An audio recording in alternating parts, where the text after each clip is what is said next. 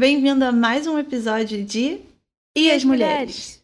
O podcast que busca responder essa pergunta que já deve ter passado pela sua cabeça várias vezes quando pensando na história do Brasil.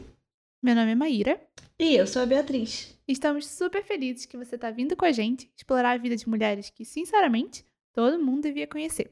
A cada duas semanas, a gente traz a história de uma mulher que teve um impacto no Brasil, que desafiou normas e expectativas, ou que ousou fazer o que não tinha sido feito antes. E é bom lembrar que não somos historiadores, só duas irmãs querem conhecer mais e compartilhar pessoas incríveis. Então, é bem provável que a gente cometa algum erro aqui e ali. E se você escutar alguma coisa que você acha que não tá tão certo, manda pra gente uma sugestão, uma correção, e a gente vai adorar.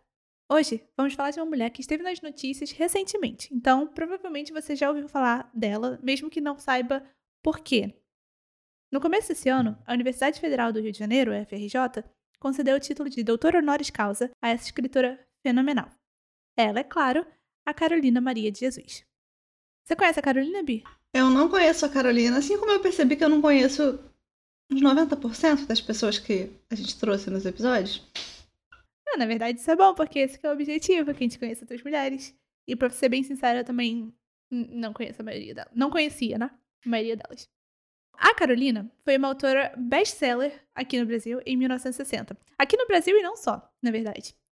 Ela era negra, moradora de favela em São Paulo, com só dois anos de educação formal, mãe solteira criando três filhos e escreveu esse livro, que hoje em dia é usado em vestibulares, nas escolas, e tem muitos trabalhos acadêmicos sobre esse livro, que foi realmente muito importante. Então, vamos direto para a história dela, porque hoje a gente tem bastante coisa para falar e eu não quero que fique mais episódio de uma hora. Então, vamos lá. Para essa pesquisa, eu usei principalmente é, os artigos e teses As Muitas Vidas e Identidades de Carolina Maria de Jesus, o uso do biográfico e do autobiográfico no ensino das relações étnico-raciais, de Edson Guimarães Azeredo, e A Quem do Quarto de Despejo, a palavra de Carolina Maria de Jesus nos manuscritos de seu diário, de Elzira Perpétua. Os links para esses artigos vão estar na descrição do episódio, como sempre. Vamos começar nos transportando para o ano de 1914. Fazem 25 anos que se declarou a República no Brasil e 26 anos da abolição da escravidão. Mas olha que eu vou ser bem sincera, não mudou muita coisa assim não.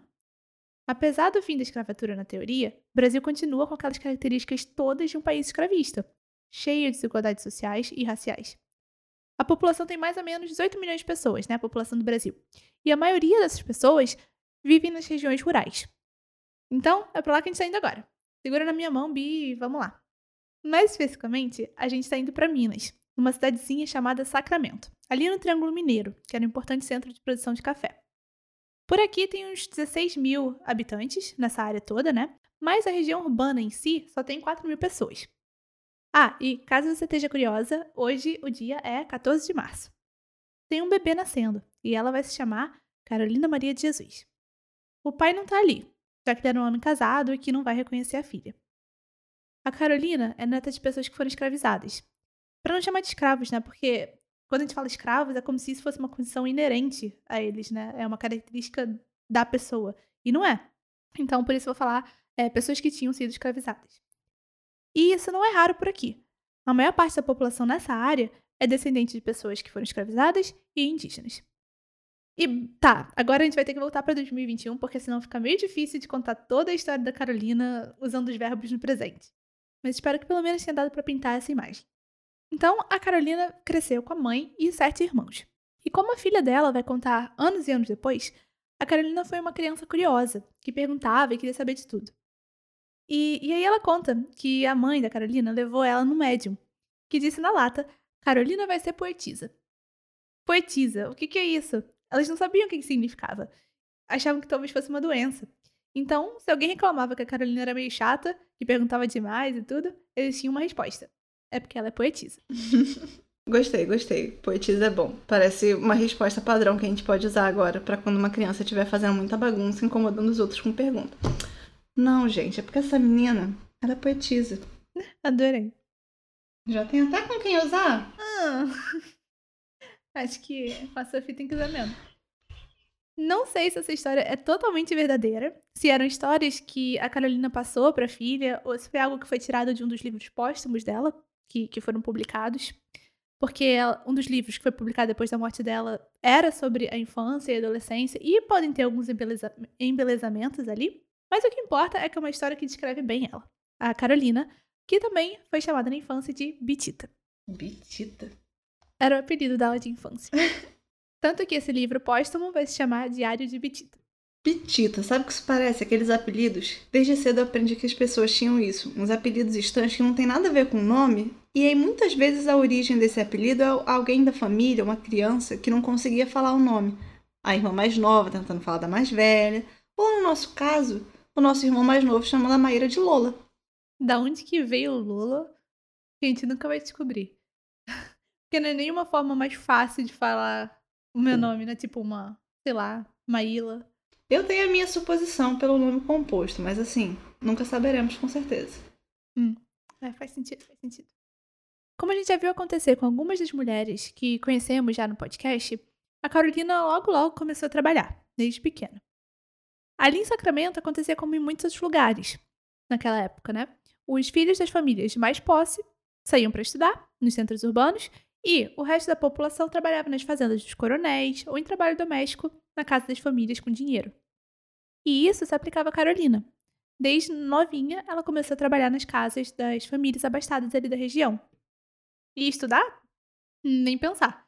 A formação escolar da população, principalmente negra, era quase zero, já que naquela época a República não oferecia educação pública para a maioria das pessoas. Isso só vai acontecer mesmo lá pelos anos 20 e 30. Foi nos anos 30, aliás, que aconteceu a criação do Ministério da Educação. Então, só aí que a gente vai ter mais uma proposta de criação de uma política nacional de educação, sabe? E mesmo naquela época, mesmo com a criação do Ministério da Educação, o objetivo ainda não era universalizar a educação pública para todos. Então, isso ainda vai demorar um pouco. Até porque nessa época era universal, não era bem o que é universal hoje, né? É, a noção, né, de universal era grupos bem, bem pequenos da população, né? Com aqueles critérios todos que eles criavam. Exato. Mas, apesar disso tudo, a Carolina chegou sim a ir pra escola. Foi um período super curto, foi. É, em alguns lugares eu vi um ano e meio, em outros lugares eu vi dois anos no máximo, então vamos dizer um ano e meio. E foi porque a patroa da mãe dela, a dona Maria Leite, que era uma mulher de posse dele da região, pagou para que a Carolina frequentasse o colégio Allan Kardec, que era do grupo Espírita Esperança e Caridade. Essa, então, foi a única formação, é, a única educação formal que ela receberia durante a vida dela. Mas foi suficiente para ela aprender a ler, escrever e contar. Nos anos seguintes, ou seja, de 1923 até 1929, a Carolina e a mãe e os, os irmãos se mudaram de Sacramento para Lajeado, também em Minas Gerais, para Franca, em São Paulo, e para Conquista, também em Minas Gerais sempre voltando para Sacramento entre essas mudanças, sabe? Era, era bem esse movimento constante. Por quê? Provavelmente para trabalho. E aí, nesse período, a Carolina, com 9 a 15 anos de idade, estava sempre trabalhando também, como lavradora e como empregada doméstica. Aí, em 1933, a Carolina e a mãe, de volta em Sacramento, foram presas. Eu não encontrei muito detalhe, assim, tipo, quanto tempo que foi e tudo. E nem consegui descobrir qual foi a verdadeira razão, a verdadeira acusação. Alguns lugares eu vi que era acusação de bruxaria ou de feitiçaria, porque ela estava lendo um livro espírita. E em outros eu vi que foi por roubar dinheiro, mil réis, de um padre. Então não sei se foi se foram duas ocasiões diferentes ou se foi uma dessas acusações, mas enfim, é, qualquer uma delas teria sido falsa, por, por tudo que eu vi. E aí, cerca de três anos depois disso, a mãe da Carolina morreu pedindo que a filha nunca mais voltasse para o Sacramento. Então, além dessa experiência né, de ser acusada por algo que ela não cometeu, a situação lá na cidade já era mesmo muito complicada. Por exemplo, os negros eram proibidos de frequentar o centro da cidade durante a semana, porque eles deviam estar trabalhando nas fazendas, então não pode estar aqui. E a missa que eles podiam frequentar, por exemplo, era só às seis da manhã. Desde cedo, a Carolina teve que lidar com racismo e discriminação racial. E, infelizmente, isso acontecia até mesmo dentro da família. Na biografia dela, sobre ela, né, chamada Muito Bem Carolina, das autoras Eliana de Moura Castro e Marília Novaes de Mata Machado, tem um trecho que diz o seguinte: Sua tia-avó, Ana Marcelina, mulata clara, não gostava de negros, embora Otaviano, seu filho, fosse retinto. Desejava para os filhos casamentos com pessoas de pele clara, talvez como um modo de ascensão social. não permitiu que sua filha Marinha se unisse ao homem que amava, por ser negro. Marinha casou-se com um branco que era alcoólatra, tiveram dois filhos e Marinha morreu cedo e infeliz. Carolina e o irmão não podiam entrar na casa da tia Ana, por serem escuros. Caramba, cara. E eu não sei se elas, se elas usaram o termo mulata, que a gente sabe que não se usa, não se deve usar, né? Porque era, era assim que ela falava, ou se o livro foi escrito. Acho que pode ter sido pela época mesmo. É, porque o livro não é tão antigo assim, 2000 e... 2008. Aí. Não é, mas se você parar pra pensar, nessa época a gente, criança, usava o termo. 2007. Ainda era é, algo normal. É verdade. Uh, até a gente perceber, descobrir a origem da palavra, né? Tem que se, edu se educar sobre a origem da palavra, né? Sim, de muita coisa, né? É... Eu lembro que, que ano passado teve um, um movimento em resposta às coisas que estavam acontecendo tanto no Brasil quanto nos Estados Unidos, de muitas publicações, de pequeno, pequenas orientações, né? É... Pelas pessoas, além da, de eduque-se, procure se educar. Procure se educar, é, tinha também algumas publicações orientando algumas coisas. Então, eu lembro de ter visto de várias, vários termos que são racistas, e eles são racistas pela origem da palavra, nem tanto pelo, por como são usados, mas você tem que entender, conhecer as origens e, e substituir. Esse trecho eu achei, achei muito pesado porque eu fiquei lembrando de relatos atuais, assim, de pessoas que não necessariamente têm intimidade, mas conheço ou conhecida que falam de, de casos de racismo dentro de uma família majoritariamente negra e inclusive de pessoas retintas. Mas essa coisa do gostar só de gente de pele clara, querer que as pessoas se relacionem com gente branca, enfim. Uhum. Mas, se tinha esse lado excludente dentro da família, também tinha uma pessoa que foi super importante na formação da personalidade, das ambições e também alimentar o amor da Carolina pela leitura. Foi o seu avô, o Benedito José da Silva. Ele tinha nascido após a lei do, do ventre livre entrar em vigor, então, apesar de seus pais serem é, escravizados, ele não chegou a ser, é, ser escravizado. Ele era analfabeto. Ele era analfabeto.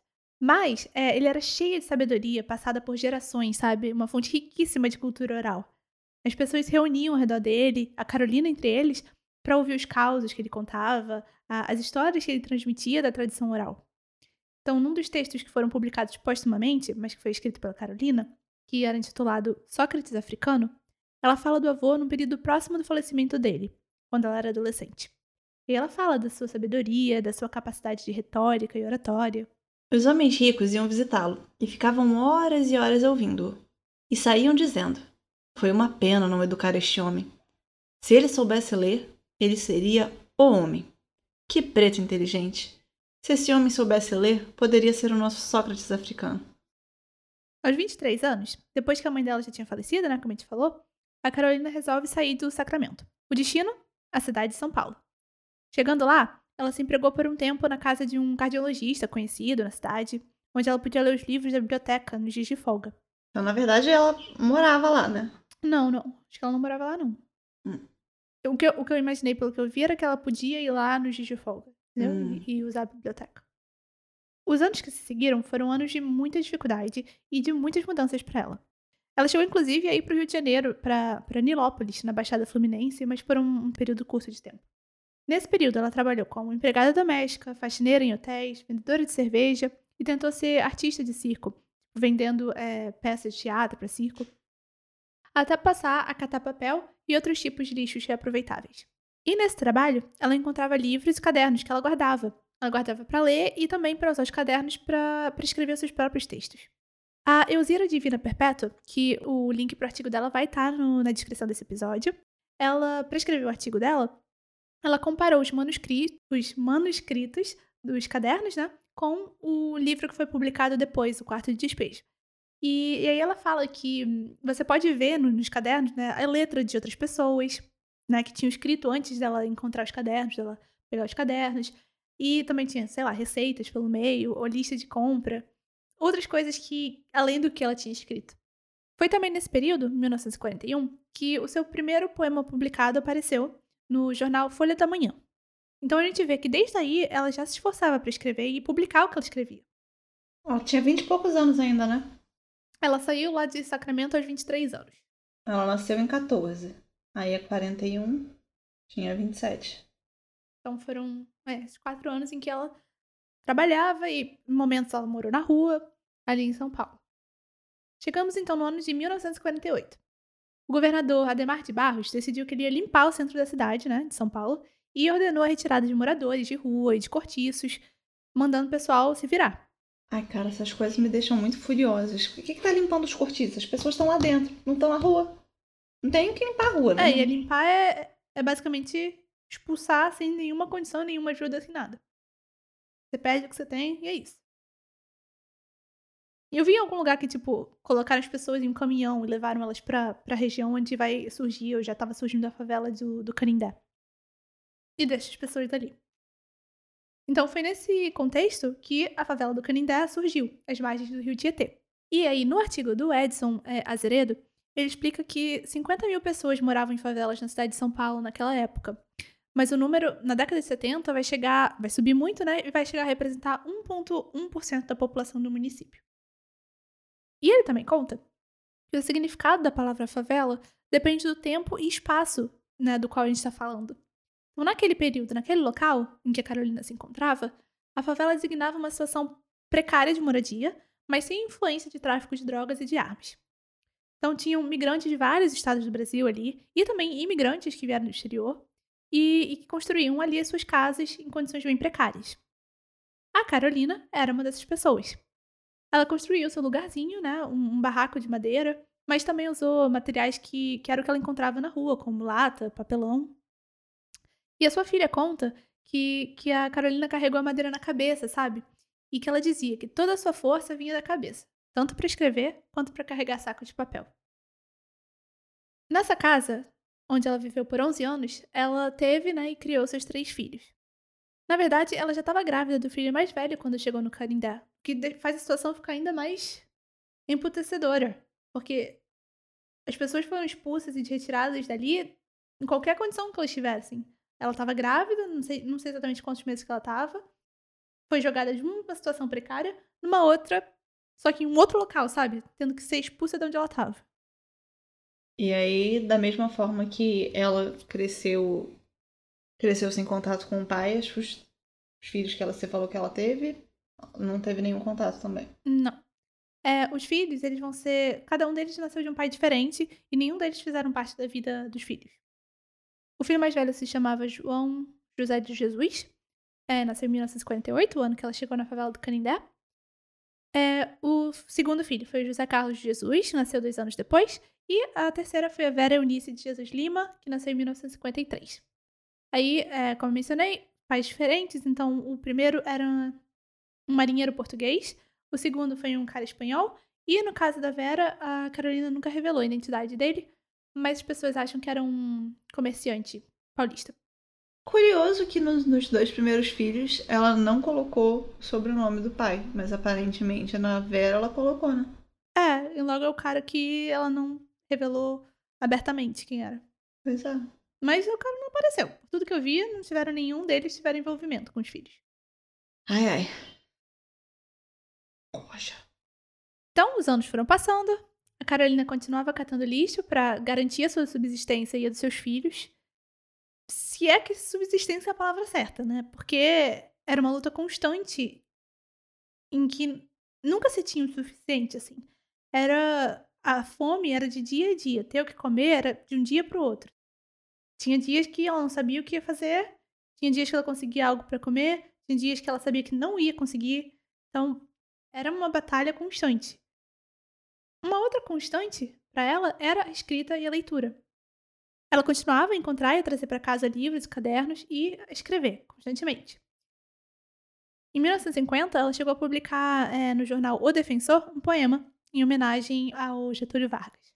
Ela não recebia por escrever no jornal, não? publicar algo no jornal? Ela tinha que pagar? Esse jornal era um jornal bem pequeno. Imagino que deve ser algo. Ou uma forma de ter exposição, né? Que ela queria ser publicada. E se recebesse seria muito pouco. Porque não era como ela. Ela não era uma colunista. Uhum. Sabe? Era uma coisa que aconteceu uma vez. Uma vez ou outra. Mas nesse caso aí, imagino que tenha sido até de graça. Impossível. Em 1955, ela começou a manter diários, onde ela colocava as experiências que ela ia vivendo, interação com os vizinhos, reflexões sobre a sua vida, sobre a fome, sobre a luta de cada dia. E ao mesmo tempo que ela mantinha esse diário, ela continuava escrevendo seus poemas, suas crônicas, romances, letra, letras de música. Ah, tem letra de música também? Uhum. E daqui a pouco vai ter uma coisa que eu vou botar. Acho que eu posso colocar um pedacinho da música pra tocar sem ter problema Ah, com direitos autorais. Eu vou colocar. Sim, por favor, legal. Até aqui chegamos ao ano de 1958. Momento que vai acontecer um encontro que vai mudar totalmente o rumo da vida da Carolina. O jornalista Audálio Dantas visitou a favela do Canindé em busca de material para reportagens que ele estava fazendo. E aí, vou deixar que ele conte como foi a primeira vez que ele viu a Carolina. Olhavam os marmanjos brincando no playground quando apareceu uma mulher esculachando, dizendo que se eles não caíssem fora, ia botá-los no livro. Bela ameaça. Rapaz, se você não cair fora aqui da- do, do playground perto da minha casa, eu vou te colocar no livro. Colocar no livro pra mim vir num tom desse deve ser assim: vou pegar um livro e dar na sua cara. Eu acho que era mais, vou botar teu nome no livro e falar que você é uma peste. então, ele, curioso, jornalista, foi perguntar que livro que era esse. O Death Note. Ai, que horror. então, foi lá mostrar os cadernos. É a partir daí que ele vai se tornar um mediador entre ela e o mercado editorial e, e- a chegar a publicar o livro, sabe? Vamos abrir aqui um parênteses, então. Vai ser um parênteses um pouco grande, mas pra- é preciso para explicar um pouco é, um amalgamado de coisas que eu li nas pesquisas. E os artigos vão estar todos na descrição do episódio, então se você quiser mais informação, dá uma olhadinha lá. Porque é, nas primeiras leituras que eu fiz, não tinha ficado tão claro pra mim é, esse relacionamento deles, entre a Carolina e o Audálio, e o que, que ela queria. Então vamos lá. Esse tempo todo que a Carolina ficou escrevendo, ela se via como escritora, como artista. Ela via os seus poemas, as suas crônicas, seus romances, todos esses escritos que não eram autobiográficos, como o de mais valioso, sabe? A coisa mais valiosa que ela criava era a criação da qual ela tinha orgulho. Mas o Audálio, quando ele viu né, o que ela tinha escrito, julgou que era o diário, os cadernos, que tinham o mesmo impacto, que tinham o mesmo potencial. Não tanto os outros, é, os poemas e tudo mais. Porque a forma como ela escrevia e que ela colocava no papel tudo aquilo que ela e a família dela e a comunidade ao redor dela viviam eram muito reais, tipo, puros. Era mesmo coisas que só uma pessoa que estava vivendo aquilo podia escrever. E ela escrevia de uma forma direta, sabe? E também era importante a forma como ela refletia sobre tudo aquilo que ela vivia.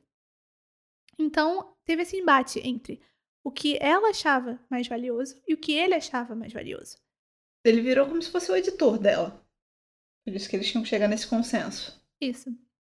Mas guarda essa informação porque eu vou voltar a falar disso daqui uns 5 minutos. E é bom ter essa, essa informação já para começar a pintar o cenário.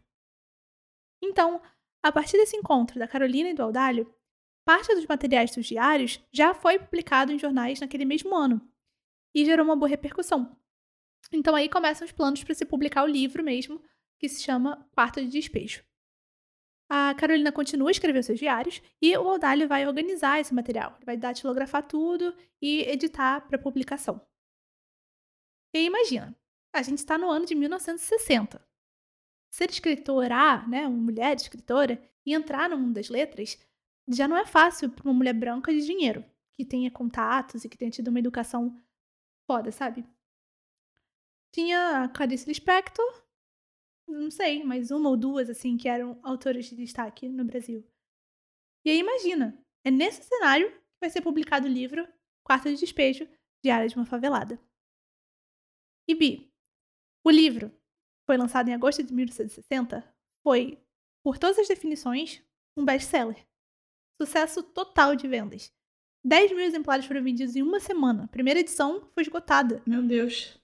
E com isso, ela se tornou uma das escritoras mais vendidas do Brasil, se equiparando em um ano com as vendas de Jorge Amado. E hoje em dia, o livro já foi traduzido em 16 idiomas e é vendido em mais de 40 países. E aí dá mais Eu tô raiva me ainda. sentindo mal de não conhecer ela agora. Exato, exato. Mas o, o que me dá é mais raiva. Porque eu não estudei ela na escola. Você estudou? Uh-uh. Agora que você tá ouvindo a história dela, do nome do livro, você lembra? Uh-uh. Não, eu também não. Talvez eu já tenha ouvido falar do, do livro com vendo não só o título, mas o subtítulo, mas com certeza não foi por educação formal convencional. Se eu vi foi na internet. É, tipo, a gente.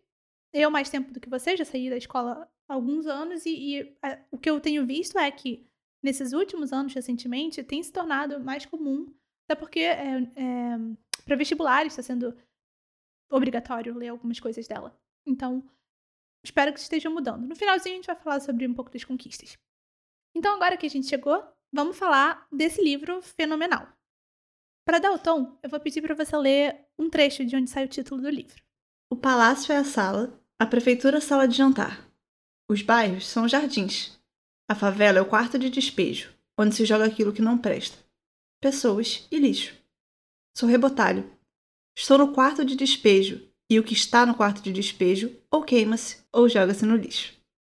O quarto de despejo mantém a forma de diário que ela usava nos cadernos e vai contar a vida da Carolina, dos filhos e até de outros moradores ali do Canindé no período que vai de 13 de julho de 1955 até o dia 1 de janeiro de 1960. Ali tem tudo aquilo que ela viveu. Então, fala do seu dia a dia, do trabalho como catadora de lixo, a fome sempre, sempre presente, dificuldades que ela e os filhos enfrentavam, a sua indignação diante da violência doméstica e também como ela discordava com as atitudes e até a instabilidade dos seus vizinhos. Agora eu entendo por que, que o Aldalho via no, o diário com o mesmo potencial que para ela tinha um, uma crônica, uma poesia. A, a, já ia falar senhora, de, em tom de elevação. Como é que a mulher escreve? No diário dela. É. Isso aí é, é assim, tirou do fundo do âmago, mas não é só um, um, relato, né? É um relato que vem influenciado pela, pela emoção e pela forma que ela já se via como escritora de construção de, de palavras, de tudo. Hum. É um trecho minúsculo que a gente acabou de ler muito forte. Muito, é, acho que forte é a palavra que descreve. Esse livro é a primeira vez que a voz de uma mulher, moradora de favela, é escutada, sim, por todo o Brasil, contando ela mesma o cotidiano da sua vida, né, e o cotidiano da favela. É um livro que, como um diário mesmo, expõe os conflitos e as incoerências que todos temos, e que a Carolina tinha. Ela denunciava as condições a que as pessoas que viviam ali estavam expostas, mas ao mesmo tempo ela repudiava muitas coisas e, e a forma de agir de muitas pessoas que estavam ali ela trazia denúncias e ela trazia incômodos. E às vezes, por exemplo, ela conta coisas tão fortes que chocam mesmo, sabe? Sem qualquer comentário, só contando o que aconteceu. E isso acho que faz com que elas tenham até um impacto maior. Tipo, sensação de soco no estômago, sabe? Como a vez que ela contou de um menino, o Dinho, que encontrou um pedaço de carne estragada no lixão, lá próximo da favela do Canindé, e morreu. Hum. Esses tipos de acontecimentos que às vezes ela conta assim, sem nenhum comentário, só pra você parar e pensar: caraca, isso acontece. É, eu acho que o mais forte do não ter um comentário é que assim, é corriqueiro. Uhum. Faz parte. É. Sabe? Não é. Esse caso foi, foi o que me deixou. Me deixou, me marcou. É, que me destruiu. Não, foi só mais um caso, mais um dia. É. Uma outra coisa que a Carolina fazia é que ela descrevia às vezes as coisas, né, os sentimentos, as sensações com cores. Que efeito surpreendente faz a comida no nosso organismo. Eu, que antes de comer vi o céu, as árvores, as aves, tudo amarelo, depois que comi, tudo normalizou-se aos meus olhos. É um ratatouille ao contrário. O ratatouille tem cores? Ele vê as coisas em cores? O ratatouille o filme. Quando ele come, ele vê uma explosão de cores. Ah. O dela, no caso, a falta da comida faz... Voltar ao normal. Faz você ver Ah, cores apáticas, né? A relação dela com a escrita. Eu quero ler. O que, que você quer É ler? que eu quero ler. Ah, é, não. Sim, sim. Vamos, vou te dar de presente. A relação dela com a escrita e os livros era algo que meio que a separava dos vizinhos. Analfabetos, como ela, como ela chamava eles. Ela era considerada arrogante e snob porque ela falava assim com um jeito elevado, sabe? Ela tentava falar da forma como ela pensava que um, escritor, um poeta fala. E até depois da publicação do livro, eh, se conta que ela teve que lidar com a raiva de alguns vizinhos que, que acusavam ela de ter colocado a vida deles no livro, sem autorização, até mesmo atacando ela, jogando coisas, sabe, nela e nos filhos. E ela, por sua vez, definiu a favela como recanto dos vencidos e depósito dos incultos que não sabem contar nem o dinheiro da esmola. Então, Durante o tempo que ela morou na favela do Canindé, em que ela escrevia o diário, esses cadernos eles tinham funções que eram muito específicos à situação dela, à vida dela. Não eram só um diário qualquer, eles eram instrumentos de defesa e também de ataque nos conflitos da favela. Ou seja, ela usou assim o diário, né, o que ela escrevia ali, como um instrumento de denúncia contra as injustiças que todos eles ali estavam sofrendo. Principalmente uma vez que ela sabe que o livro vai ser publicado, sabe? Mas ela também usava como uma, um meio de denúncia pessoal contra as pessoas que incomodavam ela, particularmente. Então era uma ameaça que ela usava de vez em quando. Olha lá, vou colocar teu nome no livro e todo mundo vai saber.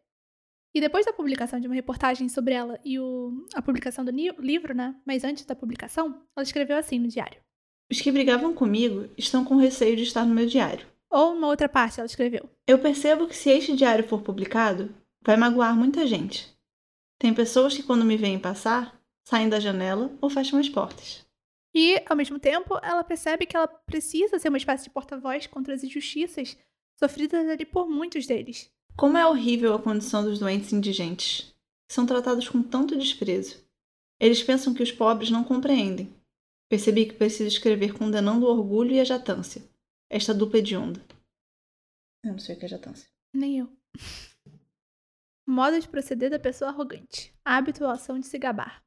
Então ela tá, tá falando do condenu, do condenúncio do orgulho e da jatância das pessoas de classe alta. É, que não fazem nada contra os, os doentes indigentes. Ok. E aí, então, vamos voltar para o que a gente estava falando antes, né? Das visões diferentes que o Audálio e a, a Carolina tinham. Então, voltando para o artigo Aquém do Quarto de Despejo, da Elzira Divina Perpétua, é, ela avaliou as mudanças que aconteceram né, dos manuscritos para os livros. Ou seja, de que forma que o Audálio editou o que a Carolina tinha escrito, né? Porque o próprio Audálio, ele disse assim... Selecionei os trechos mais significativos. O texto foi mantido na sintaxe dela, na ortografia dela, tudo original. Mas aí nesse artigo da Elzira Perpétua, é, algumas das coisas que ela percebeu que o Audálio fez nas, nas mudanças né, dos manuscritos para o livro foi eliminar termos mais eruditos que a Carolina usava, ou seja, substituir, simplificar a linguagem dela, que pode ser uma tentativa de adequar a imagem dela à sua condição social. Ou de chegar. Agora vou fazer o papel de advogado do diabo. Pode ter sido isso, com essa intenção, com esse olhar não muito agradável, ou pode ter sido com a intenção de fazer com que ele, como editor, né, de fazer com que o texto fosse popular, o texto chegasse a tanta gente como chegou. Sim, isso pode ser também, até porque uma coisa que eu ia falar mais tarde, mas vou falar logo agora. Assim, a Carolina teve uma educação formal muito curta. A educação que ela teve maior foi ler esses livros que ela encontrava, é, ler, ler e escrever. Então, ela estava tentando emular o que ela lia. E às vezes o livro que ela tinha acesso, os livros que ela tinha acesso eram mais clássicos, que eram, sabe, mais descartados mais facilmente, talvez. E então ela estava emulando aquela forma de se escrever que podia já ser antiquada nos anos 60. É, pode ser. Poesia, se ela lia muita poesia, quando você vai escrever prosa, é diferente, né? A forma como Nossa, você escreve. Assim, quando... Então, isso é uma discussão toda que tem. Sim, quando eu tava no ensino médio, eu lia muita poesia de do século XX. E era assim, coisas que num texto, num outro texto, você não ia ver. Que você tinha. Que eu, assim, às vezes eu lia com um dicionário do lado. Ou então eu ficava tentando supor entender pelo meio da, da leitura. Então são coisas que realmente, numa prosa, num texto corrido, para alcançar muita gente sendo um relato, fica mais complicado. Mas aí, realmente, não sei, né? Qual foi a intenção dele. É. O fato é, eliminou. Qual foi a intenção? Não sabemos muito bem. É, ele também suprimiu muitos dos posicionamentos políticos dela, Hum. de acordo com a autora, tá? Que vai estar na, na descrição. Então, o que acontece com isso é que ele manteve registros com expressões mais agressivas e preconceituosas que ela tinha em relação aos seus vizinhos da favela e tirou algumas coisas dos posi- posicionamentos políticos, o que faz uma imagem meio incompleta e até meio desbalanceada, né? Meio hipócrita. Sim, porque ela fala que. Ela mesma fala que ela denunciava as coisas que ela via de injustiças de uma pessoa para outra, com a outra, né, dentro da favela, mas ela queria dar voz para todo mundo que estava ali ao mesmo tempo, denunciando a estrutura de governo social, enfim, posicionamento político. Se ele tira isso, ela só parece A gente xinga nesse podcast? É, depois eu boto que o episódio não é pra menores. Não, ela só fica parecendo uma pessoa assim, isso aqui é o meu diário reclamando dos meus vizinhos. Sou uma pessoa escrota. É. Como eu não analisei os manuscritos, né? Não sei em que medida que essa imagem ficou desbalanceada. Que tipo de comentários políticos que ele tirou, a quantidade de comentários, tudo. E é, a última coisa, ela escrevia sobre ela mesma como poetisa, né? Era a forma como ela se via. E era algo que ela almejava muito, que é ser uma escritora, uma poetisa publicada e conhecida. E constantemente ela mencionava nos seus diários esses é, outros escritos dela que não eram autobiográficos. Porque era isso que ela via como sua grande produção literária, né? E essas menções foram quase todas retiradas do livro também.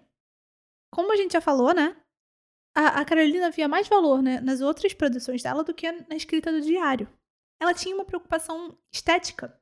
Ou seja, ela queria escrever algo que, para ela, valia a pena ser lido, valia a pena ser publicado.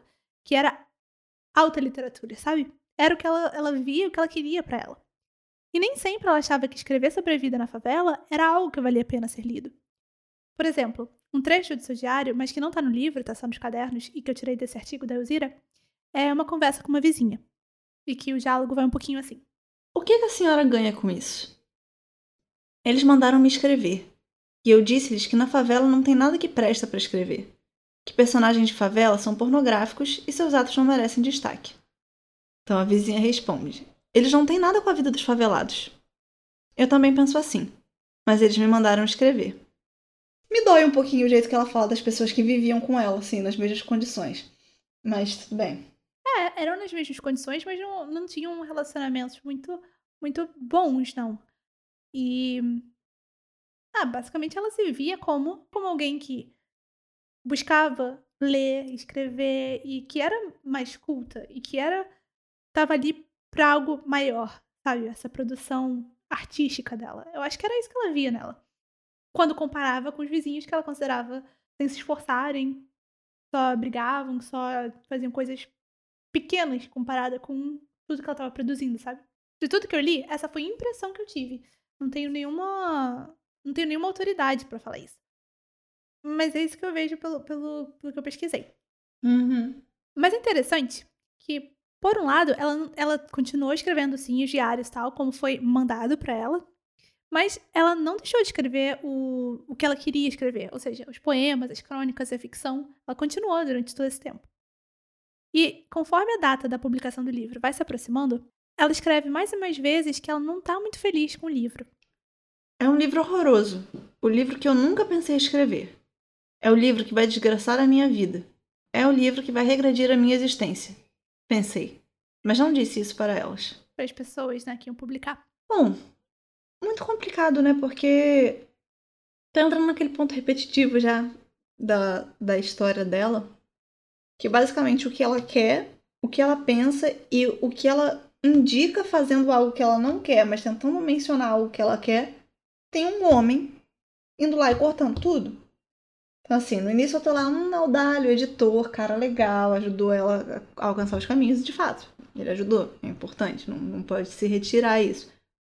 Mas isso é quase um famoso atualmente mansplain. É tipo, hum. deixa eu falar aqui por você o que você tem que falar, deixa eu pegar as suas coisas importantes e me usar e usar para crescer do jeito que eu quero. Uhum. Eu tô, já tá, tô ficando revoltada. Complicado, porque ele era o cara que tinha acesso era o cara que conhecia, tinha know-how, conhecer ali o, o, o, mercado, talvez, o mercado editorial. Talvez saber o que as pessoas queriam ler. E isso é valioso. É muito valioso. O problema Mas, é... é. E aí tem esse lado da edição. O problema é que, assim, acho que é normal, assim, independente de ser um homem culto. Muitas aspas, tá, gente? Não dá pra ver eu, eu gesticulando e uma mulher que morava na favela. É, em outras situações, acho que o editor tem, às vezes, um papel um pouco mais invasivo porque ele conhece. Só que o problema para mim não é ele insistir que ela escreva os livros. Eu acho que ele estava certo vendo o público. Uh, embora para ela tenha sido uma coisa tão, tão pesada, pelo que a gente viu por esse trecho. E pelos outros que ela fala sobre não gostar tanto do livro. Só que para mim já, já começou a ficar extremamente problemático quando ele corta as menções dela aos outros textos no, no diário, nos diários sendo publicados. E aqui ele, ele basicamente limitou ela de fazer tudo que ela achava correto na escrita, sabe? Uma coisa é, vamos lançar todos os seus diários e priorizar os diários e a gente faz uma publicação bem pequenininha das suas outras coisas. Menciona, avisa, assim, é da mesma publicada, da mesma escritora e tal, mas vamos fazer mil unidades do livro, em vez de tentar fazer 10 mil para cada edição do diário. É, em vez de fazer 10 mil como para cada edição do diário. Mas eh, não deixou ela publicar, né? Ela só continuou escrevendo. É, de, depois a gente vai ver que ela vai publicar com os próprios. com o dinheiro dela, ela vai publicar algumas coisas. É, mais pra frente. Então é isso. Ela, ela encarava a escrita dos diários como um, uma modalidade, um modo de, de catarse, sabe? Ela escreveu o que ela estava pensando e passando, mas não era autoliteratura. Então ela foi tendo algumas. na cabeça dela, tá? É, e aí ela foi tendo algumas dúvidas em relação à publicação do livro. Mas, uma vez que o livro foi publicado e estava na sua mão, e ela viu seu nome na capa, sabe, viu que aquilo tornava ela realmente, oficialmente, uma autora, aí ela falou como ela ficou alegre e emocionada. É preciso gostar de livros para sentir o que eu senti. Eu achei, eu deixei só essa partezinha bem tão pequenininha porque eu acho que ela é tão forte. Não tem nem como explicar, sabe? É só se você realmente gosta de livros você vai saber. Então foi isso. O livro foi lançado e foi um sucesso, né? Como eu já falei antes. No lançamento do livro, inclusive, o Pelé estava lá. Teve reconhecimento de público de crítica no Brasil e fora. Muito fora, inclusive. Então teve né, as críticas que apareceram no Cruzeiro, o jornal O Cruzeiro foram boas, mas também apareceu lá no Le Monde da França, no Time, no, na revista Time, nos Estados Unidos. O livro foi publicado em inglês. Inclusive, as vendas nos Estados Unidos deveriam ter dado para ela e para a família dela 150 mil dólares. Mas, aparentemente, pelo que eu vi, isso nunca aconteceu. Ela nunca chegou a receber esses 150 mil dólares. Ai, ai. Não é muito surpreendente, né? Não é sendo uma coisa que foi, aconteceu fora do país, por quantas mãos que tem que passar isso antes de chegar nela. Depois da publicação do primeiro livro, muitos ativistas, intelectuais, escritores e artistas negros engajados no movimento negro tentaram trazê-la para dentro do movimento. Tentaram ver ela como fazê-la, né, uma aliada nas lutas antirracistas. Isso não aconteceu exatamente, né? Ela nunca foi militar pelo movimento negro, mas a sua escrita subsequente já tem uma abordagem um pouco diferente, mais incisivas no que diz respeito às, às relações raciais. Mas mesmo no quarto de despejo, já tem muitas passagens assim, que são fodásticas do ponto de vista né, de, de impacto para o movimento negro também. Eu escrevia peças e apresentava aos diretores de circos. Eles respondiam-me: É pena você ser preta. Esquecendo eles que eu adoro a minha pele negra e o meu cabelo rústico. Eu até acho o cabelo do negro mais educado do que o cabelo do branco. Porque o cabelo de preto onde põe fica. É obediente. E o cabelo de branco é só dar um movimento na cabeça que já sai do lugar. É indisciplinado. Se é que existem reencarnações, eu quero voltar sempre preta. Uau. então, nos anos que se seguiram, ela teve acesso a espaço e pessoas que, que ela nunca sonhava antes, imagina, né? Ela conheceu outros escritores de renome, é, como a Clarice Lispector, e viajou para o Chile, para a Argentina, viajou para fora do Brasil e tudo. Mas, ao mesmo tempo, é, o Tom Farias, autor de Carolina, uma biografia, falou essa frase que eu achei contundente. Carolina foi consumida como objeto exótico. Então as pessoas viam aquilo, né? É, uma mulher negra, semi-analfabeta, saindo da favela, escrevendo esse livro. Uau! Sabe, viam como meio que uma coisa assim, caraca, que diferente, que, que particular, que exótico. Que exótico. Hum. E, ao mesmo tempo, tinham muitas pessoas que que diziam que aquilo era impossível. Ela não tinha como ter escrito aquilo. Então tinha que ter sido uma invenção da Audálio, sabe? Ele pegou aquela mulher lá na favela, pagou ela alguma coisa para ela falar que foi ela que escreveu e foi tudo uma criação dele. Ou que outras pessoas que falam, tudo bem, ela que escreveu, mas isso aqui, isso virou literatura, né? Por favor. Uhum. Não sei até que ponto que ela foi acolhida na sociedade. Ou se ela foi só aquilo que a gente vê, passa na TV, passa no jornal, esquece. Eu sinceramente fico surpresa de, na época que foi, o tipo de leitura que é, que tenha vendido tanto. Porque a minha primeira reação é imaginar os grupos conservadores, os grupos de alta classe, repudiando completamente o livro, falando exatamente isso que não é literatura. Uhum. Hum, esperava ataque, a gente demorou a ver, pelo menos na linha que a gente tá seguindo no episódio, isso. É, também, também me surpreendeu um pouco. É uma coisa que eu vou querer ver depois, pesquisar um pouco mais no, no o momento em si, não, não o estudo dela, hoje olhando pra trás, né? Mas como que foi mais essa recepção mesmo. Queria me aprofundar um pouco mais nisso. E com esse reconhecimento todo, né, da venda de tantos livros e as viagens internacionais, tudo isso, também veio, claro, uma melhora nas suas condições financeiras. Com estimativas que ela tem recebido é, 6 milhões de cruzeiros, que eu não sei quanto que é isso em real, em direitos autorais. Nem ideia. Então, ela saiu da favela, indo morar numa casa de alvenaria. Um sobrado de três andares, que era um sonho da Carolina, né? Morar numa casa mesmo de tijolo. E isso foi no bairro de Santana, uma região de classe média na zona norte de São Paulo. E ao mesmo tempo, a Carolina continuou escrevendo e perseguindo seu desejo de publicar mais, além de seus diários. Ela queria publicar suas, suas poesias e suas obras ficcionais, sabe? E ser reconhecida por essa produção. Apesar da insistência, como a gente já viu, do Audálio Dantas de fazer exatamente o contrário. Então, em 61, ela publicou um seu segundo livro, também autobiográfico, que era como era uma espécie de continuação do Quarto de Despejo, que se chamava Casa de Alvenaria. Então, o livro ele conta as experiências que ela viveu nesses anos, desde a publicação, a saída do Canindé até o presente, de 61. Então, traz um pouco das descobertas de um local que para ela era desconhecido, um cotidiano desconhecido, até confuso, porque tinham códigos de comportamento que eram totalmente estranhos para ela.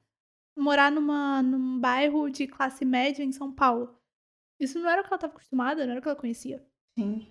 E aí, no prefácio do livro, o Baldalho escreve: Caso de alvenaria é o depoimento tão importante quanto o quarto de despejo, mesmo sem o tom dramático da miséria do favelado.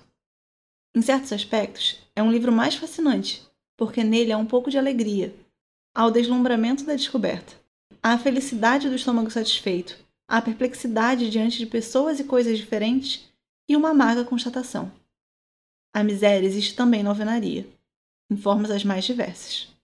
Mas ele também aproveitou para dizer o que, que ele achava sobre essas outras ambições da, da Carolina. Agora você está na sala de visitas e continua a contribuir com este novo livro, com o qual você pode dar por encerrada sua missão. Guarde aquelas aspas, poesias, aqueles contos e aqueles romances que você escreveu, todos entre aspas. A verdade que você gritou é muito forte, mais forte do que você imagina, Carolina, ex-favelada do Canindé, minha irmã lá e minha irmã aqui. Como é que o cara me escreve isso no livro? Abusado! Abusado. No prefácio do livro. Esqueci que eu não posso bater na mesa, mas. Mano, eu lendo isso, eu fiquei assim. Quem te perguntou? Quem? Quem? Guarde por quê? Tá dando ordem por E quê? a forma como ele colocou aspas em tudo. Sim, tipo, reduzindo as coisas que elas via dela mesma como artista, como autora. E o pior não é pode guardar, que já é uma opinião indesejável. Guarde. Guarde você a sua opinião, senhor. E eu, eu li, eu não botei no, no nosso roteiro do episódio, mas eu li bastante coisa. Não bastante, algumas coisas que as pessoas comentam, né? Sobre as poesias dela e tudo. E o que falavam na época, a crítica que tinha, é que eram, eram poesias muito. A forma como ela escrevia era muito antiquada, no sentido de que ela seguia aquelas regras bem. Não sei exatamente o nome desses negócios, mas sabe, aquelas rimas bem certas. É, tentava fazer um linguajar muito elevado, assim. E que naquela época, nos anos 60, já tinha. Já tinha se passado por isso, já tinha uma, uma revolução na forma de escrever e tal. Mano, mas se ela não publicasse, ou pelo menos agora que ela já tava, talvez um. Peraí. Faz o barulho do café no microfone. Cafézinho da tarde. Uhum. Ai, esqueci que tá frio. Também, peço mesmo. Eu não sei quão inteirada ela tava. Inteirada não, né? Integrada. Ela tava no, no meio artístico, depois da publicação dos dois livros. Mas. Ou pelo menos do primeiro. Mas de toda forma, se ela não publicasse, ou se ela pelo menos não trocasse com outros poetas, outros, outros escritores, ela não tinha como saber. Não adianta ela ficar falando com o editor dela que só diz, não, É, exato. Tá inantiquado? Beleza, mas é como ela sabe escrever, é como ela quer escrever. Publica, não funcionou? Troca com outros autores. Tenta de novo. Saber a paixão da vida dela. Não, não adianta só o jeito que você escreve não é aceito pelo público. Até porque ela estava recebendo pelo, pelos livros que ela escreveu. Então, você. Até hoje a gente tem esse lema na, na área das artes, né? Você faz uma coisa que te dá dinheiro, você faz uma coisa que te dá prazer. Você pode amar ilustrar cenário, mas exemplo que eu acho que não condiz nem um pouco com a realidade, mas tudo bem. Porque cenário é muito difícil. Valorizem os artistas de cenário. Enfim. Você pode amar ilustrar cenário, mas você é uma pessoa que só é contratada para desenhar design de personagem. Você não vai parar de desenhar cenário e você não vai parar de publicar os seus cenários, postar, mostrar para o mundo. E talvez não te dê dinheiro, mas ainda é algo que você quer expor, porque é o que você acredita que você faz bem, é o que você acredita que você gosta.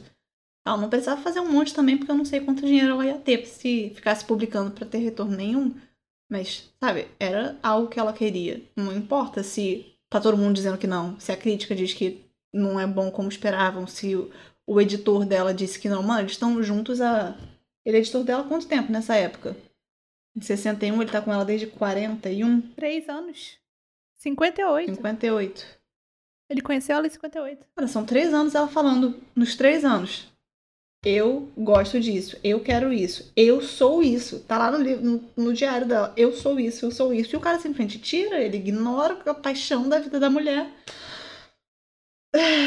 Estou exaltada. Dá pra ver teus olhos agora.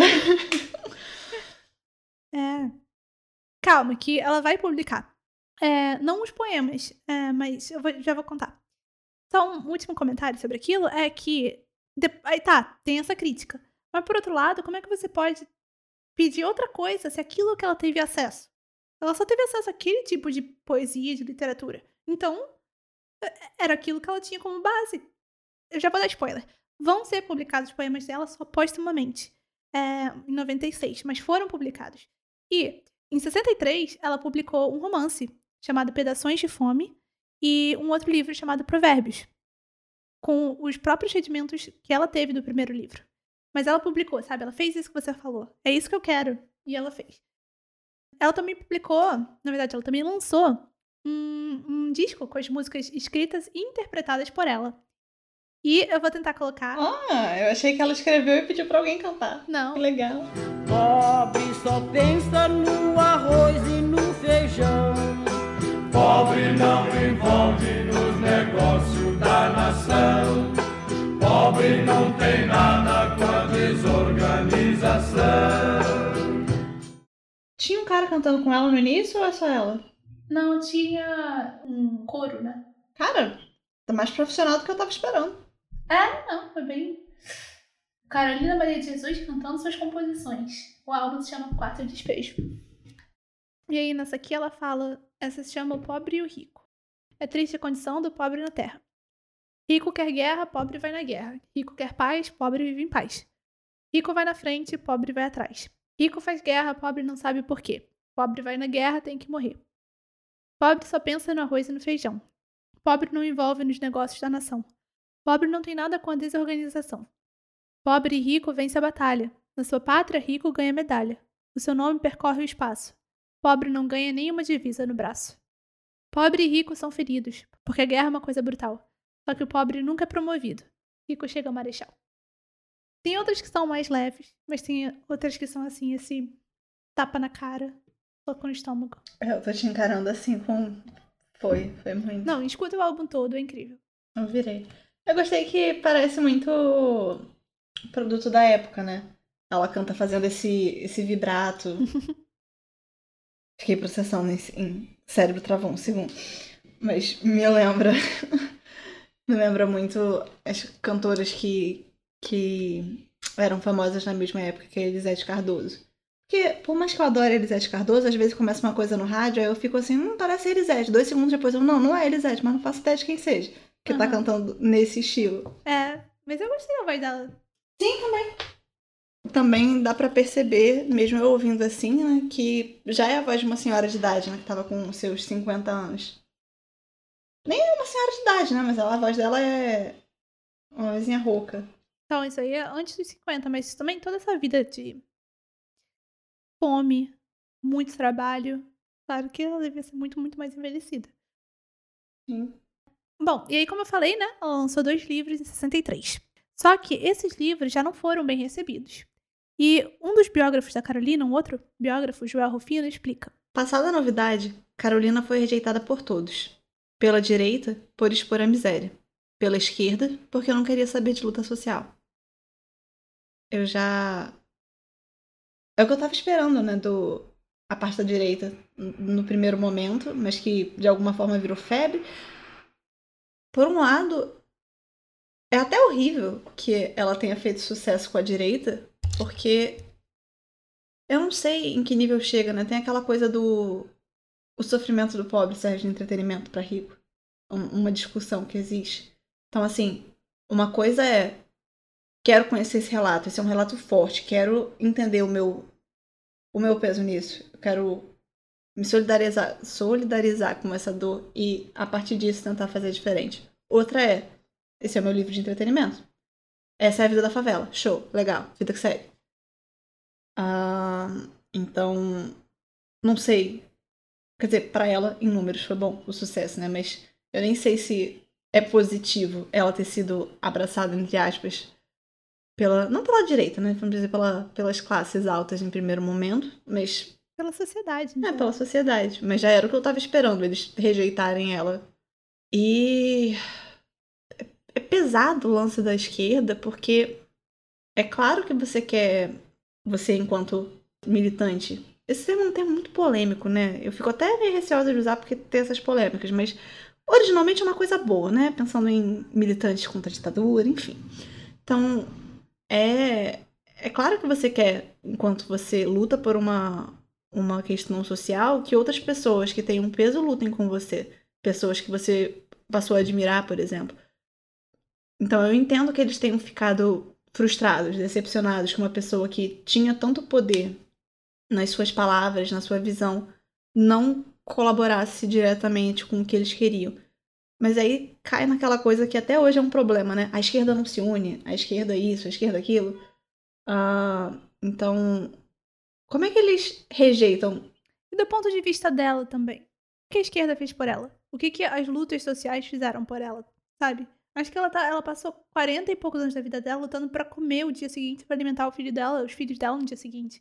Ela tá mais preocupada agora em manter o que ela, ela nunca teve apoio. E vamos somar tudo isso, o fato de que só no ano, tipo, no ano seguinte, depois que ela lançou aqueles livros, em 64, já acontece o golpe, né, da ditadura militar. Então, com isso, tem um outro empurrão para que a obra da Carolina fosse esquecida.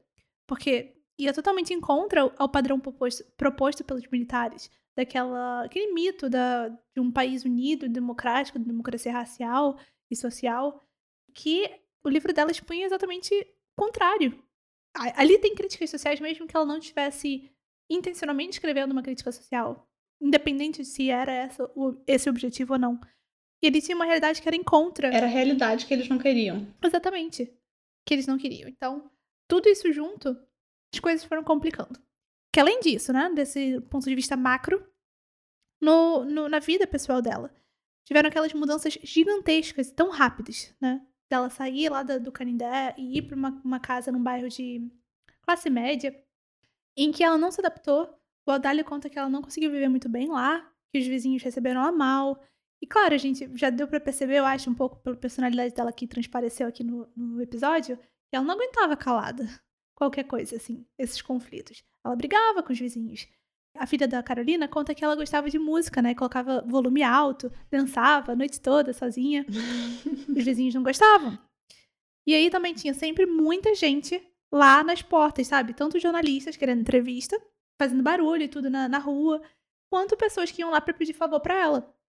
Então, é, a vizinhança não gostava dela, então teve toda essa, essa complicação assim, pessoalmente para ela devia ser muito difícil também. E aí, em 1967, imagina outra coisa, uma, você nunca teve dinheiro na sua vida. Era viver dia a dia. Aí de repente você tem. Ela lançou os livros, ela lançou é, o álbum, tudo com recursos próprios. Imagina quanta gente que não estava pedindo dinheiro para ela, pedindo favor. E você não sabe como lidar com aquilo, como gerir aquilo. Em 67, os recursos financeiros dela já tinham diminuído a um ponto que ela precisou pegar papel de novo, catar papel de novo e tudo. E quando isso aconteceu, ela foi fotografada. Isso saiu no jornal. Tanto o jornal brasileiro quanto o jornal estrangeiro. Então, é, tendo até a sua situação financeira publicizada, isso foi, foi complicado para Carolina para lidar. E levou ela a se isolar. No interior de São Paulo, ela foi para um lugar chamado Parelheiros, um sítio lá, uma casa assim com uma área grande, onde ela plantava coisas, e ela se isolou um pouco daquele mundo que deu para ela tanta fama, mas que também consumia a dor dela, quase como né, um, um show. É aquilo que eu tava falando antes, né? Uhum. É uma discussão conhecida de. a- acho que são dois pontos, né? Aquilo que eu tava falando de a vida e o sofrimento do pobre como entretenimento, mas. É... Nossa, passou uma imagem na minha cabeça assim de tipo. Coliseus.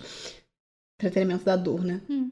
Mas também como o que acontece com as nossas celebridades já há muito tempo e acho que fortemente hoje em dia.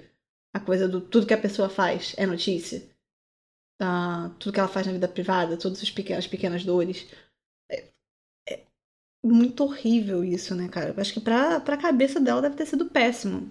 Então, assim, ela já. Esse problema do dinheiro foi uma questão de não saber gerir o dinheiro, que ela nunca teve, de fato. E também não foi educada a partir do momento que teve. Não teve apoio do editor dela.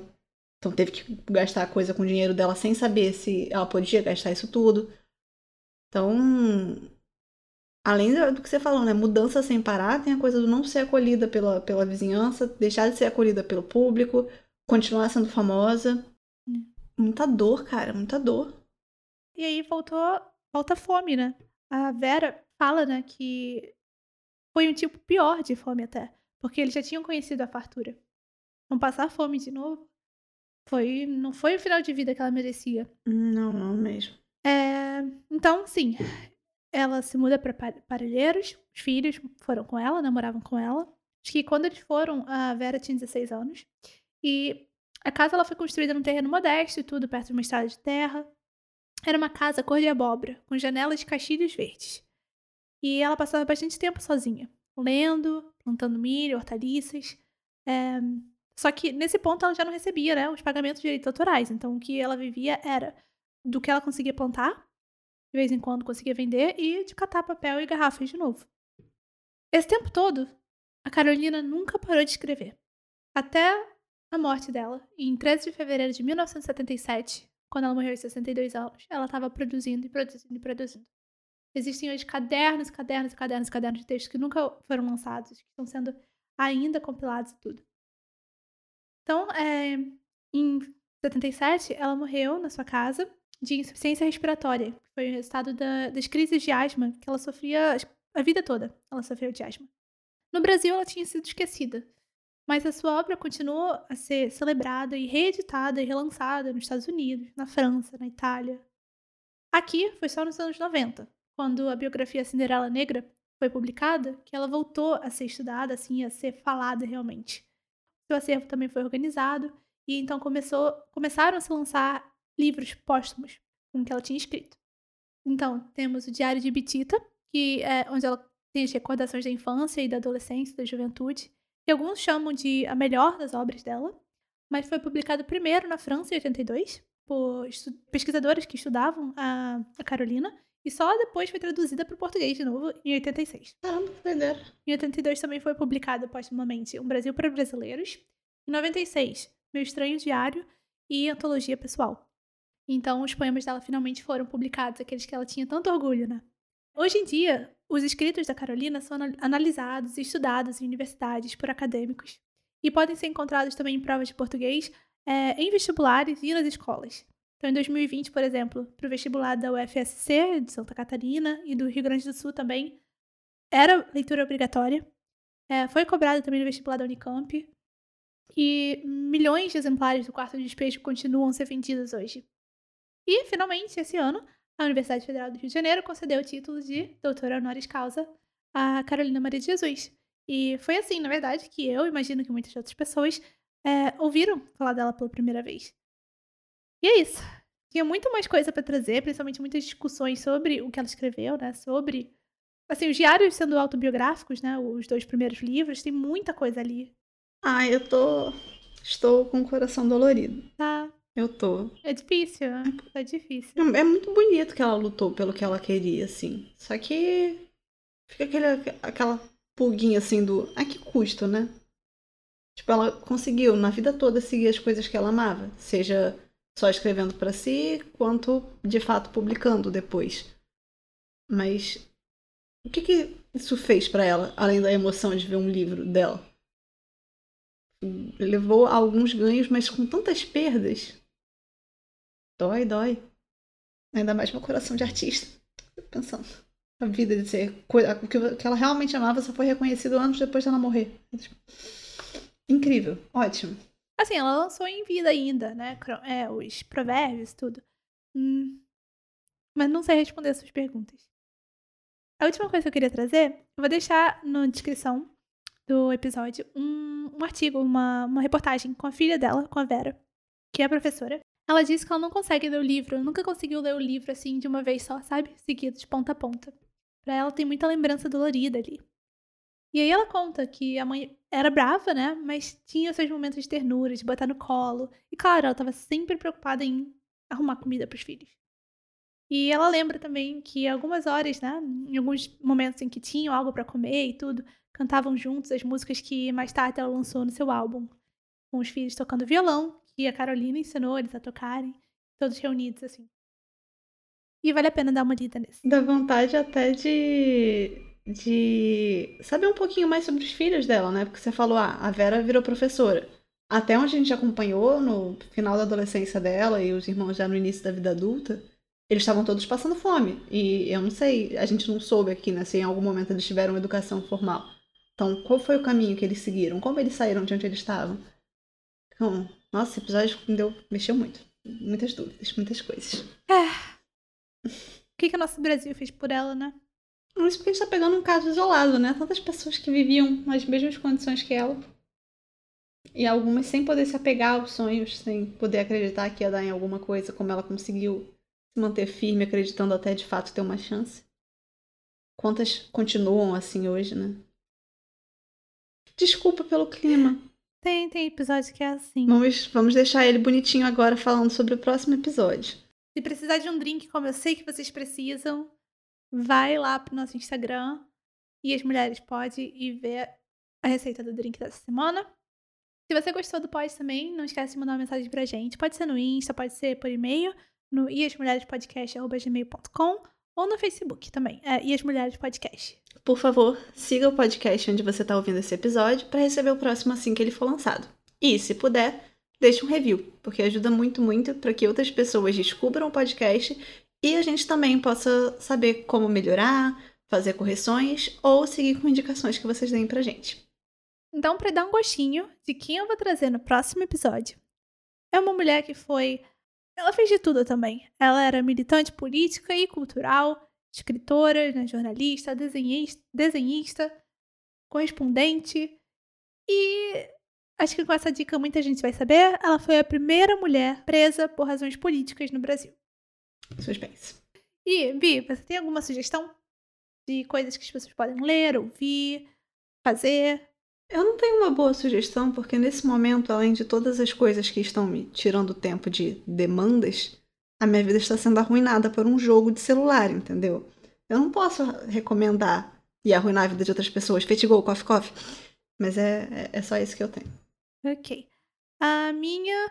Bom, eu não tinha pensado ainda muito bem sobre isso, mas eu vou deixar o, como sugestão, o maravilhosíssimo canal do YouTube, Tempero Drag. Incrível, não tem nada a dizer. Se você quer pensar, você quer aprender, você quer ver sugestões do que ler para se aprofundar em temas essenciais que a gente precisa entender um pouco mais do que ficar no superficial, né? Sobre racismo, sobre discriminação, sobre a esquerda no Brasil, a direita no Brasil, tudo isso. Olha o Tempero Drag. Como já deve ter dado para perceber, as nossas sugestões da semana elas seguem duas linhas. A linha ignore o mundo e, e tem um pouco de lazer no momento caótico que estamos vivendo, que é a minha linha, que normalmente envolve séries, filmes, jogos. E a linha aprofunde-se no que está fazendo sofrer ou no conhecimento, que é uma ótima linha da Maíra, com muitos podcasts, leituras e vídeos informativos. Você também é livre para fazer as duas coisas. Ou assiste o vídeo do Porta dos Fundos chamado Doente de Brasil, que acho que resume o porquê que você precisa da solução da Bia depois de seguir a minha. Importante. É isso, a gente se vê daqui a duas semanas. Tchau!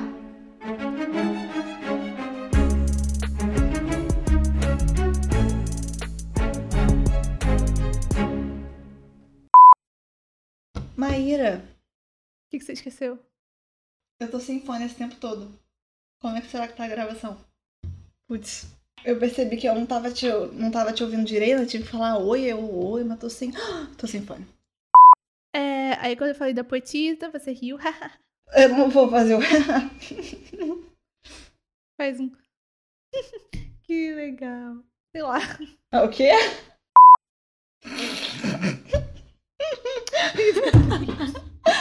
Ai. Eu não lembro o que eu falei, foi só uma risada. Foi um. Legal. Me sinto tão falso.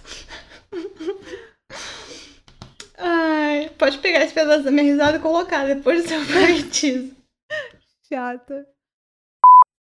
Não, não é tão longe. Daqui a pouco vai chegar. Peraí, tava longe do, do mic. Letra de música? A gente fala sintaxe, né? Fala sintaxe. Fala sintaxe? Eu, não sei se tô errada. Hum. Sintaxe. Você tá certa.